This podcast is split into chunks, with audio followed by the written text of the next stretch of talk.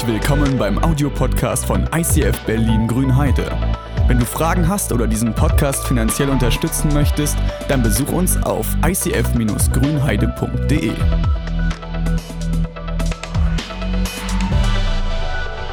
Das Thema heute ist Großzügigkeit. Das Thema Großzügigkeit äh, finde ich sehr spannend und ich würde ganz an den Anfang setzen und sagen, der Schlüssel zur Großzügigkeit ist ein freies Herz.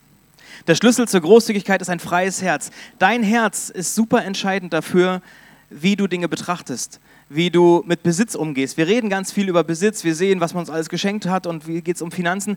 Dein Herz ist entscheidend darüber, wie du im Alltag mit dem Besitz umgehst. Wie sehr hängt das in mir dran fest? Also wie Dinge, wie halte ich Dinge fest? Wie, wie sehr gehe ich mit meinem Geld um? Oder wie, wie offen bin ich? Darf ich überhaupt was besitzen? Also ist es als Christ überhaupt erlaubt, dass man richtig viel hat oder nicht?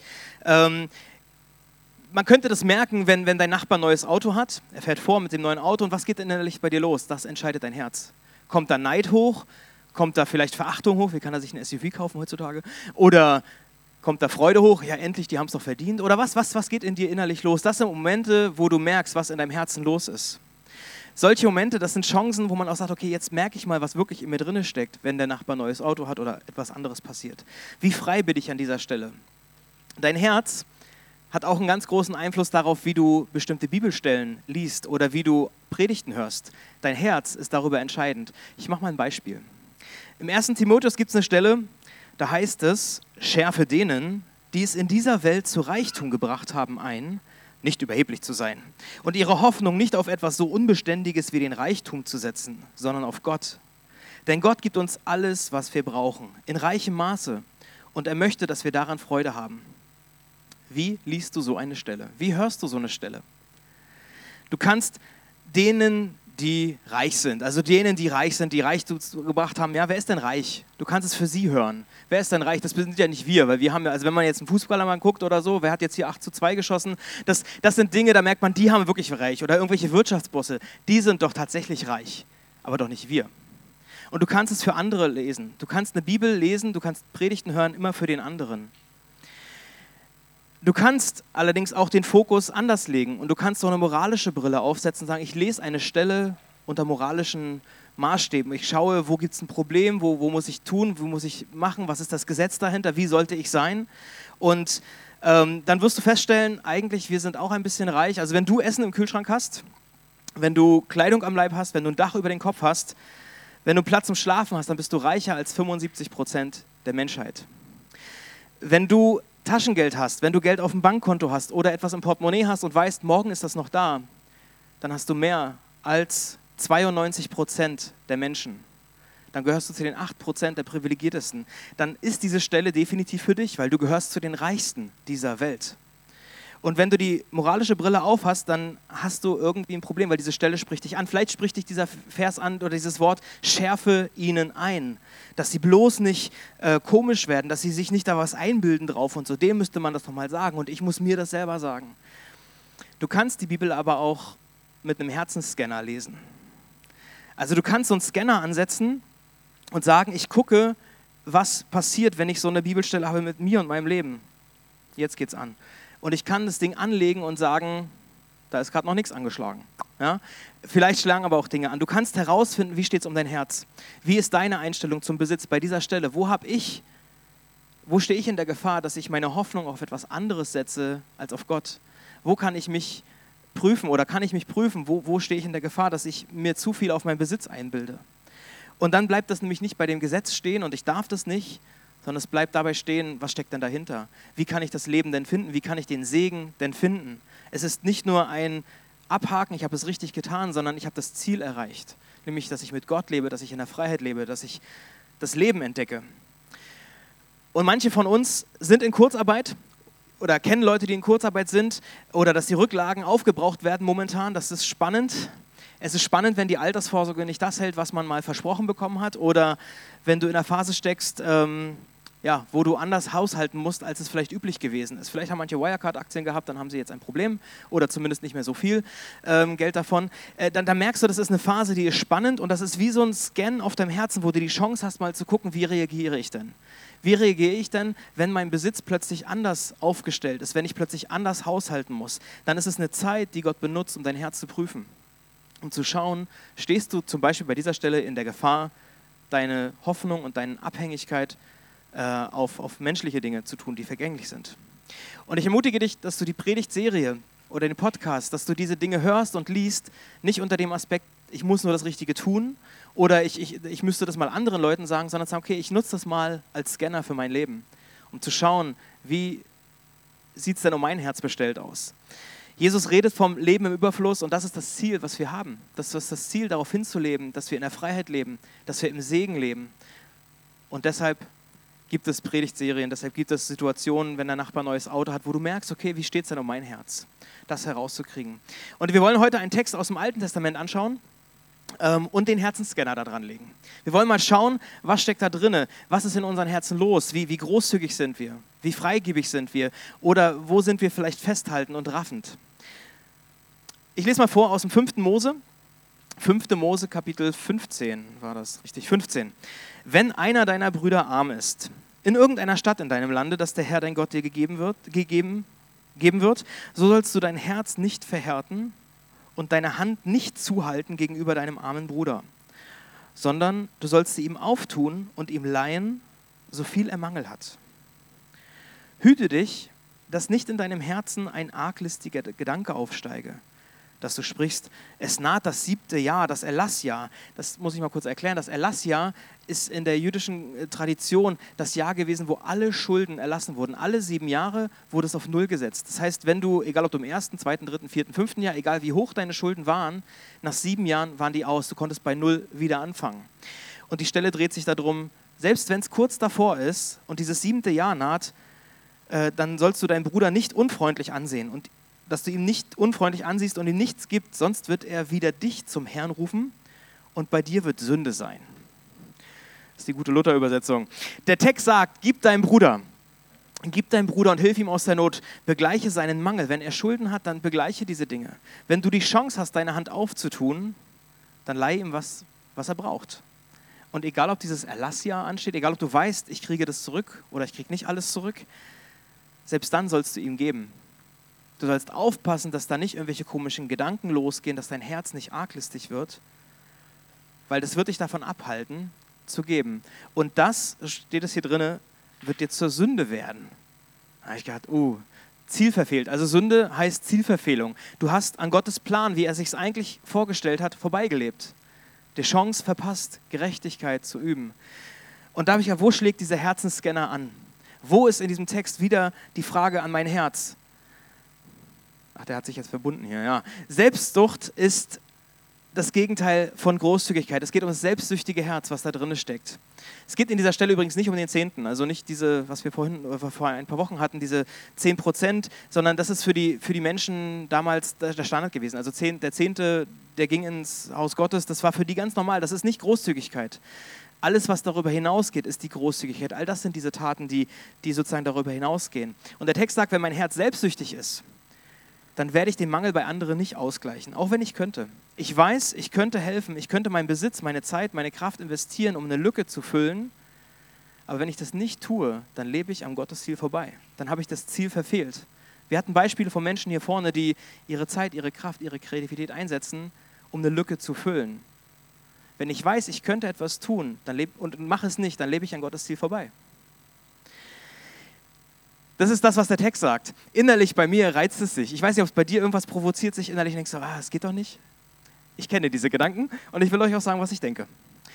Weil der Notgroschen, wir haben es doch gelernt, einen Notgroschen aufzubauen, zu sagen, wir müssen doch ein bisschen Geld zur Seite haben. Und was ist denn, wenn meine 20 Jahre alte Waschmaschine kaputt geht? Was ist denn, wenn ich mein Geld jetzt weitergebe und investiere und mache und gebe und dann geht meine Waschmaschine kaputt, dann habe ich doch nichts. Was ist mit meinem Auto? Ich muss eine Reparatur bezahlen können. Was wäre denn dann? Was wäre denn dann, wenn das passiert? Wenn Gott mich bittet, eine Not zu begleichen, mein Geld zu geben, was wäre denn dann, wenn meine Waschmaschine kaputt geht? Vertraue ich Gott nicht, dass er jemand anderem vielleicht auch das aufs Herz legt, dass er jemand anderen bittet, etwas zu geben? Habe ich so wenig Vertrauen in Gott? Oder habe ich so wenig Vertrauen in die Menschen, in die Christen, in die anderen Menschen, dass sie vielleicht nicht so großzügig sind wie ich selbst und dann sozusagen äh, geben würde, wenn Gott ihnen was wichtig macht? Also da merke ich, da geht es um mein Herz, da geht es um Vertrauen, da geht es darum, wie sehr bin ich davon abhängig, dass meine Bedürfnisse gestillt werden, dass ich vorsorgen muss, dass ich der bin, der es in der Hand hat. Also, es geht um unser Herz und das sind all die Fragen, die sich stellen, bevor wir überhaupt geben. Also im Text geht es noch gleich weiter, ne? aber es sind alles Fragen, bevor ich gegeben habe, die in meinem Herzen, in meinem Kopf losgehen. Im Vers 10 lesen wir mal weiter. Da heißt es, sondern du sollst ihm geben. Dein Herz soll sich's nicht verdrießen lassen, dass du ihm gibst. Denn dafür wird dich der Herr, dein Gott, segnen in allen deinen Werken und in allem, was du unternimmst. Das Wort verdrießen oder Verdruss, das ist ein altes Wort für Ärger, für Enttäuschung, für Unzufriedenheit. Das kann sein, dass du etwas bereust, was du getan hast. Dass du etwas Gutes, was du gemacht hast, bereust hinterher. Ich weiß, ob du schon mal einen Einkauf bereut hast und dann das verdrossene Herz sich meldet. Ja? Du hast etwas gekauft und hast dich hinterher geärgert, dass du das gemacht hast. Ähm, ich habe vor ein paar Jahren mal Karten für die Toten Hosen gekauft. Ähm, das war so, die hatten ein neues Album rausgebracht und ich dachte, ah, das wäre total cool. Die sind auf Tour gegangen, dachte, das wäre eine richtig schöne Möglichkeit, mit ein paar Freunden dorthin zu gehen und wir werden äh, den Abend einfach richtig genießen. Und das war ein Freitag, dass der Vorverkauf losging und es war super schnell ausverkauft, weil es halt ausverkauft. Und ich dachte, schade, wäre eine schöne Chance gewesen. Und dann habe ich abends in meinem Nachrichtenticker irgendwie gelesen, es gibt noch Restkarten oder irgendwie so eine Anzeige für Restkarten, Toten Hosen in Berlin. Dachte so, schön, habe ich mich super schnell quasi rangemacht, am Handy da irgendwie was versucht und so, habe dann auch auf der Seite äh, Tickets in den Warenkorb reinmachen lassen. Da siehst du dann, wie viele noch übrig sind, auch noch zwei Minuten, um ihre Bestellung abzuschließen und so. Ich habe dann gemerkt, ich habe meine Kreditkarte nicht dabei. Habe ich einen Kumpel gefragt, kannst du mir deine Kreditkarte geben? Ich muss die Karten kaufen, das ist wichtig. Ähm, und dann habe ich das gemacht und kurz vor dem Bestellabschluss stand dann irgendwie noch was mit Bearbeitungsgebühr pro Karte 20 Euro und ich dachte so, das ist bescheuert und dachte aber so, ich will die jetzt haben, weil der Timer läuft, ich habe noch eine Minute, mich zu entscheiden. Und ich habe gedacht, ich kaufe die Karten jetzt und das wird der geilste Abend, ich werde ein tolles Geburtstagsgeschenk, das wird richtig super. Dann habe ich das gemacht, habe das gekauft und dann irgendwie hat mein Adrenalinpegel sich ein bisschen gesenkt. Ich konnte kurz auf Klo gehen, ich konnte kurz nachdenken und dann habe ich gemerkt, also die letzten Konzerte waren richtig doll gut, aber die waren alle Open Air und wir konnten tanzen bis zum Umfallen. Und eigentlich ist es diesmal Indoor, das ist eigentlich, naja, wer weiß. Und das neue Album, so richtig gefällt es mir eigentlich auch nicht. Und der Preis ist eigentlich gerade bescheuert, was ich, also was, wie viel Geld ich da, das ist doch verrückt, das hätte ich noch alles machen können. Was hätten wir für andere Geburtstagsgeschenke oder machen können, ja? Und da habe ich gemerkt, dass ich, ich bereue diesen Kauf gerade. Nicht, dass ich ein gutes Geschenk machen möchte, das ist das gar nicht. Aber ich habe mich wirklich geärgert, dass ich diesen Kauf getätigt habe. Und ich konnte das Ding am Ende, ich wurde dann sogar über Tisch gezogen, irgendwie war ein bisschen doof. Aber hast du schon mal erlebt, dass du Verdruss über eine gute Sache erlebt hast? Dass du dieses Gefühl von Ärger, von Bereuen hast, obwohl du etwas Gutes getan hast? Da zeigt mir das Herz, es gibt Situationen in meinem Leben, wo ich doch schnell verdrossen bin, wo ich Dinge, die eigentlich gut sind, bereue. Und es kann auch sein, dass du Geld gibst und etwas Gutes getan hast und hinterher es bereust. Und die Bibel sagt in diesem Vers, ähm, dein Herz soll sich eben nicht verdrießen lassen, wenn du gibst. Denn dafür wird dich der Herr, dein Gott, segnen in all deinen Werken und in allem, was du unternimmst. Und ich habe mich gefragt, wie komme ich da raus? Wie komme ich aus diesem Denken, ich habe jetzt was Gutes getan und trotzdem ärgere ich mich? Wie kann ich diese Gedanken unterbinden oder wie kann ich ein anderes Herz, ein neues Herz bekommen? Weil Gott möchte, dass wir ihm ähnlicher sind und seine Art und Weise ist eben ganz anders. Also der ist großzügig. Er ist nicht, dass er sich hinterher ärgert, ach Tim, ich habe dir jetzt was Gutes getan, aber du sagst nicht mal Danke und eigentlich hast du es gar nicht mal richtig gerafft, dass ich dir was geschenkt habe. Lass ich es mal lieber bleiben. Nee, Gott ist anders. Der gibt, obwohl er nicht weiß, wie wir reagieren. Und er würde es immer wieder tun, dass er sich um dich kümmert, dass er dir neue Sachen gibt, dass er dein Leben sanfter, dass er, dass er da ist, dass er sich zeigt auch wenn er nicht weiß, wie du damit umgehst. Und selbst wenn er weiß, dass du es vergisst und nicht alles ihm zuschreibst, er macht es trotzdem. Das ist seine großzügige Art. Und diesen Wesenzug, den möchte er in uns legen, weil er möchte, dass wir ihm ähnlicher werden. Und wie kann das gehen? Ich habe ein Beispiel, was uns vielleicht hilft. Und zwar frage ich mal in die Runde, ob jemand von euch spontan 100 Euro für mich hat. Jetzt 100 Euro. Dann? Ja, gib mal bitte. Geil. Das wirst du dann sehen. Also, danke. Es hat geklappt. Äh, ich, ich weiß nicht, welche Gedanken bei euch durch den Kopf gehen.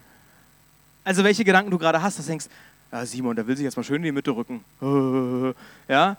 Oder der, der, hat, der ist aber reich, ja, könnte man auch denken. Oder der hat Mumm, dass er sich jetzt hier outet und auf die Bühne, dass er 100 Euro dabei hat, das im Gottesdienst wollte er wahrscheinlich in die Kollekte packen. Ja, ist der blöd, sagt der Nächste. Äh, was, was, hätte André gemacht, wenn jetzt niemand aufgestanden wäre? Was wäre denn dann? Hätte die Predigt eine neue Art gezogen? Ja? Was hat Franzi wohl gedacht? Also das, das könnte ja auch sein. Seine Frau, was denkt die jetzt wohl? Ähm, wisst ihr, warum Simon so schnell geben konnte? Weil ich ihm vorher, 10, äh, weil ich ihm vorher diese 100, 10 Euro, ich habe ihm vorher diese 100 Euro gegeben und gesagt, ich werde dich irgendwann fragen, ob du sie mir zurückgeben kannst. Und deshalb konnte Simon dieses Geld so freigebig zurückgeben. Es fiel ihm leicht, mit Freude zu geben, weil er wusste, es ist eh nicht mein Geld. Diese Einstellung, dieses Denken kann dir helfen, im Alltag viel freigebiger und großzügiger zu leben, weil du weißt, all das, was ich bin und habe, kommt von Gott, kommt, oh Gott, von dir. Wir danken dir dafür, singen wir morgens manchmal zum Frühstück, ja, mit den Kindern. Das ist gelebt. Das ist zu wissen, all das, was ich besitze, all das Geld, was ich bekomme, gehört eh Gott. Und wenn er fragt, ob ich es zurückgeben könnte oder dafür einsetzen könnte, warum sollte ich daran festhalten? Dieses Beispiel hilft mir persönlich, um im Alltag viel großzügiger zu sein und nicht am Besitz festzuhalten. Und du merkst, all das, was du hast, all das Gehalt oder das Geld, was du bekommst, teilweise vom Staat, teilweise weil du in der Ausbildung bist, teilweise weil du arbeitest dafür, am Ende ist es nicht das Geld von einem Arbeitgeber, was er dir gibt, oder das Geld von den Spendern oder das Geld von der Kirche, die dich bezahlt oder was auch immer, sondern es ist nicht mein Geld, es ist Gottes Geld. Und ihm gegenüber bin ich zuerst rechenschaftspflichtig. Diese Haltung versuche ich mehr und mehr zu etablieren in meinem Gedenken, in meinem Leben, weil ich merke, ich werde freier im Besitz mit Umgang, mit Geld. Und du kannst sagen, ja, aber ich habe doch gearbeitet ich habe doch studiert, ich habe mich doch hingesetzt und extra dafür beworben und richtig investiert, um diesen Job zu bekommen und viel zu verdienen. Dann frage ich dich, was, was hat dich dazu privilegiert oder was hast du dazu beigetragen, dass du zu den 1% der Welt gehörst, die überhaupt einen Uni-Abschluss haben? 99% haben diesen Uni-Abschluss nicht. Was hast du dazu beigetragen, dass du in Deutschland aufgewachsen bist? Was hast du dazu beigetragen, dass du die Fähigkeit hast, dich hinzusetzen? Manche haben die Motivation nicht so, ne? aber was, was hast du, diese, diese Lernfähigkeit, was hast du dazu beigetragen? Und ich merke, dass das, dieses alles Gott zuzuspielen fällt mir manchmal auch schwer, weil ich denke so, ja, ich habe mich doch hingesetzt, ich habe doch was getan. Aber wenn ich runterrechne und mal überlege, wirklich überlege, dann merke ich, am Ende ist es alles von Gott. Es ist alles ein Geschenk von Gott. Und diese Haltung, die wird im Alltag immer wieder geprüft. Das ist dieser Scanner, der an uns reingelegt wird, wo wir merken, Gott benutzt Situationen, um unser Herz zu prüfen, um unser Herz zu scannen und zu zeigen, wie steht es da drum. Und im Umgang mit Besitz kann das ganz unterschiedliche Richtungen einschlagen. Also wir Christen oder überhaupt wir Menschen, wir pendeln immer zwischen verschiedenen Polen. Das kann sein, dass wir irgendwie in Richtung Armut denken und ich darf als Christ nichts besitzen und ich muss mich durch Armut auszeichnen. Das kann auch sein, dass du auf der anderen Seite irgendwo stehst, sagst du, ich habe es doch gearbeitet, ich habe es doch verdient, ich darf auch was haben. Also natürlich, es kann in so eine Richtung Stolz oder Hochmut gehen, ja. Es kann aber auch sein, dass es irgendwo zwischen Dankbarkeit sich pendelt. Also diese, diese verschiedenen Dinge, die kommen in uns hoch. Ich habe mir im letzten Jahr ein neues Auto gekauft und der alte Corolla, der wurde verschrottet und ich habe einen jungen Gebrauchten bekommen. Und am ersten Sonntag, als ich hier gewesen bin, da kam jemand und hat scherzhaft gesagt, es war wirklich scherzhaft, war gar nicht böse, ähm, oh, der Pastor kann sich ein VW leisten. Für die Leute, die das Auto nicht kennen, das ist ein Golf, ein Siemer Golf, ja. Ist jetzt nicht irgendwie so ein riesengroßes Ding. Aber da ich gemerkt, der meinte das wirklich nicht böse. Also alles, wir haben auch gelacht, ne? aber, die, aber es hat in mir einen Gedanken äh, losgelöst, dieses Armutsdenken, dieses Ding, darf ich das? Darf ich das überhaupt? Darf ich ein funktionierendes Auto haben oder muss ich nicht dadurch glänzen, dass es irgendwie alle drei Wochen zur Werkstatt muss? Ja? Ähm, da, da, kam eine, ich, warum fahre ich nicht mit Fahrrad? Ja? Ja, da, da, da, kam so eine Scham hoch und ihr kennt das vielleicht, wenn ihr, wenn man so, so, so, so vielleicht ein neues Hemd oder neue Klamotte hat und, und jemand sagt, oh, das war toll, ja, war ein Angebot, ja, ja. Man relativiert das sofort, weil man denkt, darf ich mir nicht leisten. Oder die, die schöne Uhr, die der Nächste hat und ich denke so, oh, ich hätte die auch gerne, aber eigentlich, das würde ja komisch aussehen, wenn ich diese tolle Uhr hätte. Also nicht komisch aussehen, sondern es würde komisch aussehen, weil ich so viel Geld in eine Uhr investiere. Also da merkt ihr, dieser Armutsgeist, der regt sich so schnell in uns und der kommt immer mit Neid, immer mit Vorwurf, immer mit Scham. Und das ist nicht eine Freiheit, das ist nicht eine Freiheit. Wir können natürlich auch auf der anderen Seite vom Pferd fallen und sagen, ja, ich habe doch schließlich dafür gearbeitet und ich meine, ich fahre 3000 Kilometer im Monat, da muss ich ja wohl ein gutes Auto haben. Ich bin ja im Auftrag Gottes unterwegs, da sollte ich eigentlich einen Tesla fahren, wenn der hier schon produziert wird, ja? Also auch das wären Dinge, die möglich sind. Ja? Oder dieser Gedanke, diesen Urlaub habe ich mir jetzt aber gegönnt. Den habe ich auch nötig. Ich habe schließlich drei Monate am Stück schon gearbeitet. Jetzt habe ich auch mal wieder Anspruch, auf die Malediven zu fliegen. Oder was auch immer. All diese Fragen oder diese tolle Uhr eben, ich habe ja schließlich dafür gearbeitet. Dann darf ich mir die ja wohl auch gönnen. Und ich glaube, auch das kann dich nicht in die Freiheit bringen, weil du sofort dich wieder ins Ego setzt und in so einen Hochmut gerätst, in so einen Stolz gerätst. Und ich glaube, auch das ist nicht der Plan, den Gott für dich hat. Ich glaube, diese Haltung von Dankbarkeit, dass wenn Gottes Geist in dir hochspricht und sagt, okay, egal wie ich damit umgehe, egal was für eine Antworten kommen, ähm, ich bin dankbar.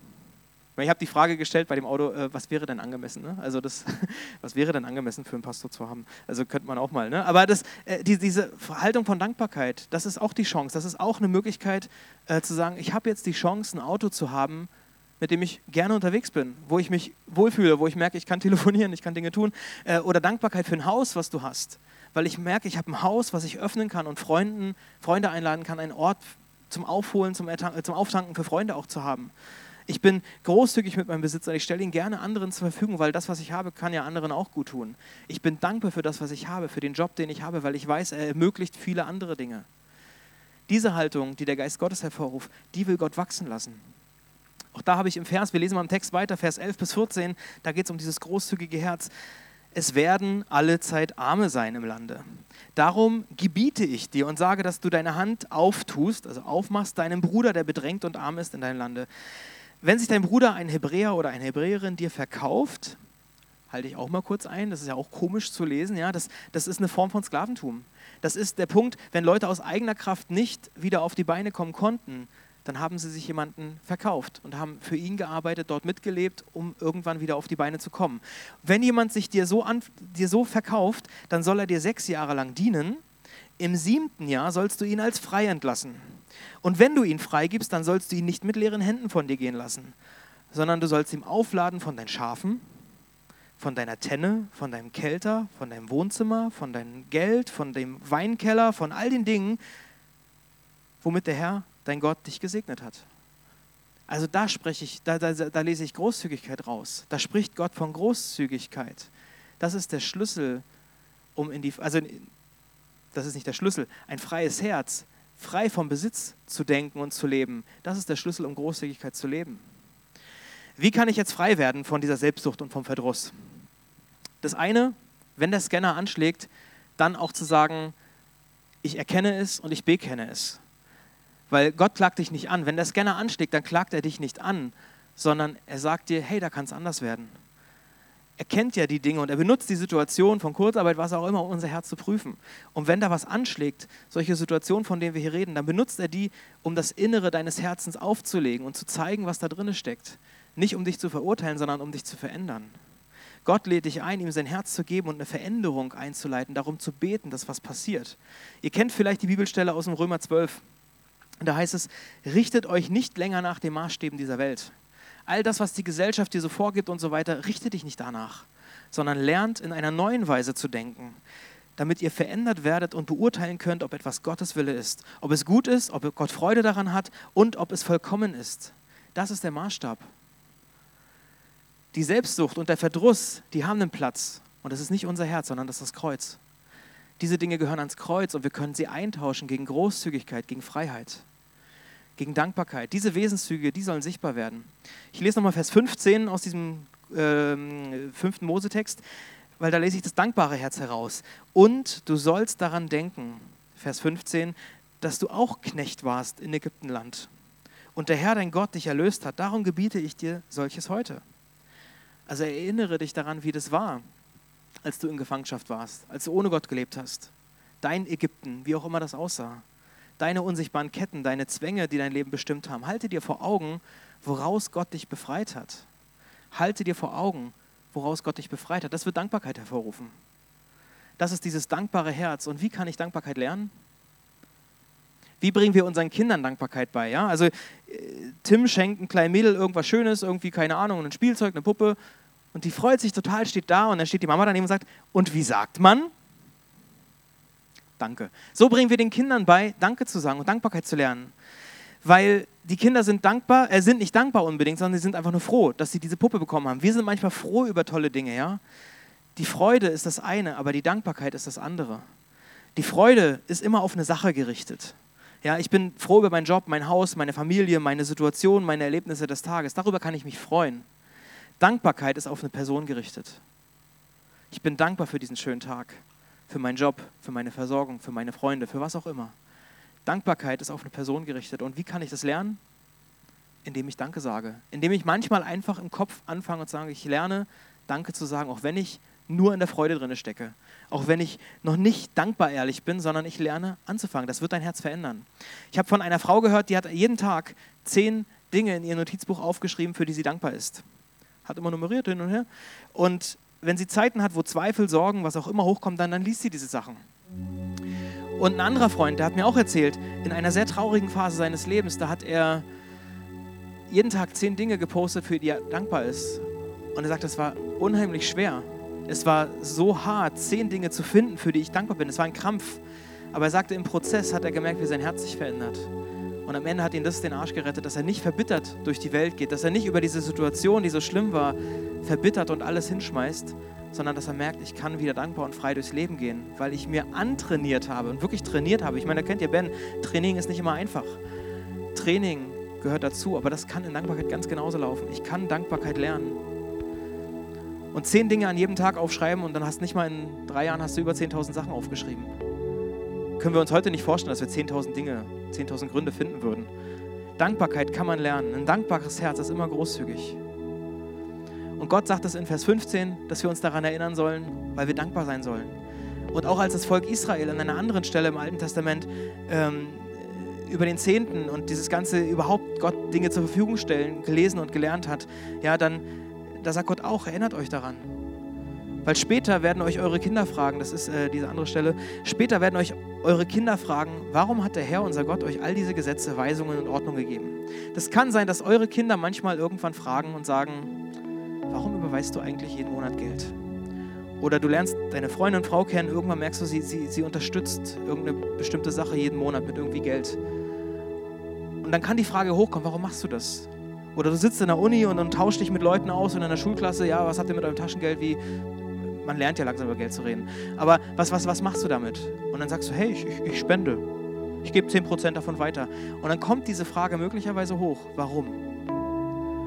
Irgendwann werden euch eure Kinder fragen, warum macht ihr das alles? Und dann könnt ihr ihnen antworten, früher mussten wir als Sklaven für den Pharao in Ägypten arbeiten. Du kannst von deinem Ägypten erzählen kannst erzählen, hey, es gab eine Zeit, da ging es mir nicht gut. Da lebte ich ohne Gott. Da habe ich gedacht, ich muss alles selber schaffen. Da habe ich gedacht, ich muss alles irgendwie selber auf die Beine stellen. Ich, ich, ich war vielleicht sogar gefangen in irgendwelchen Drogengeschichten oder in Pornos oder was auch immer. Oder ich konnte mit meiner Frau nicht wirklich frei umgehen oder was auch immer dein Ägypten ist.